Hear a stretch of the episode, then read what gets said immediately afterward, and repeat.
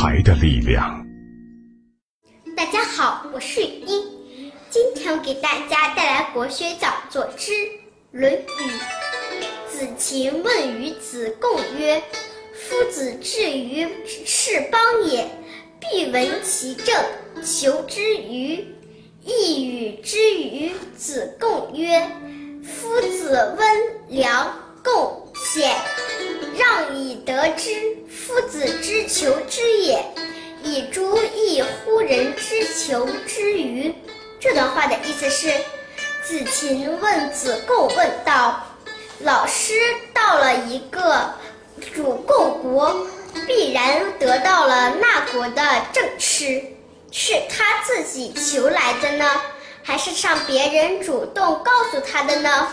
子贡说：“老师靠的是温和、善良、恭敬、简朴、贤训而得到的。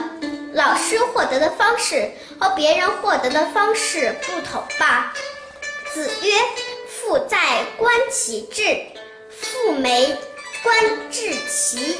三年无改于父之道，可谓孝矣。”这段话的意思是，孔子说，他父亲还活着时，要观察他的志向；他父亲死了，要考察他的行动。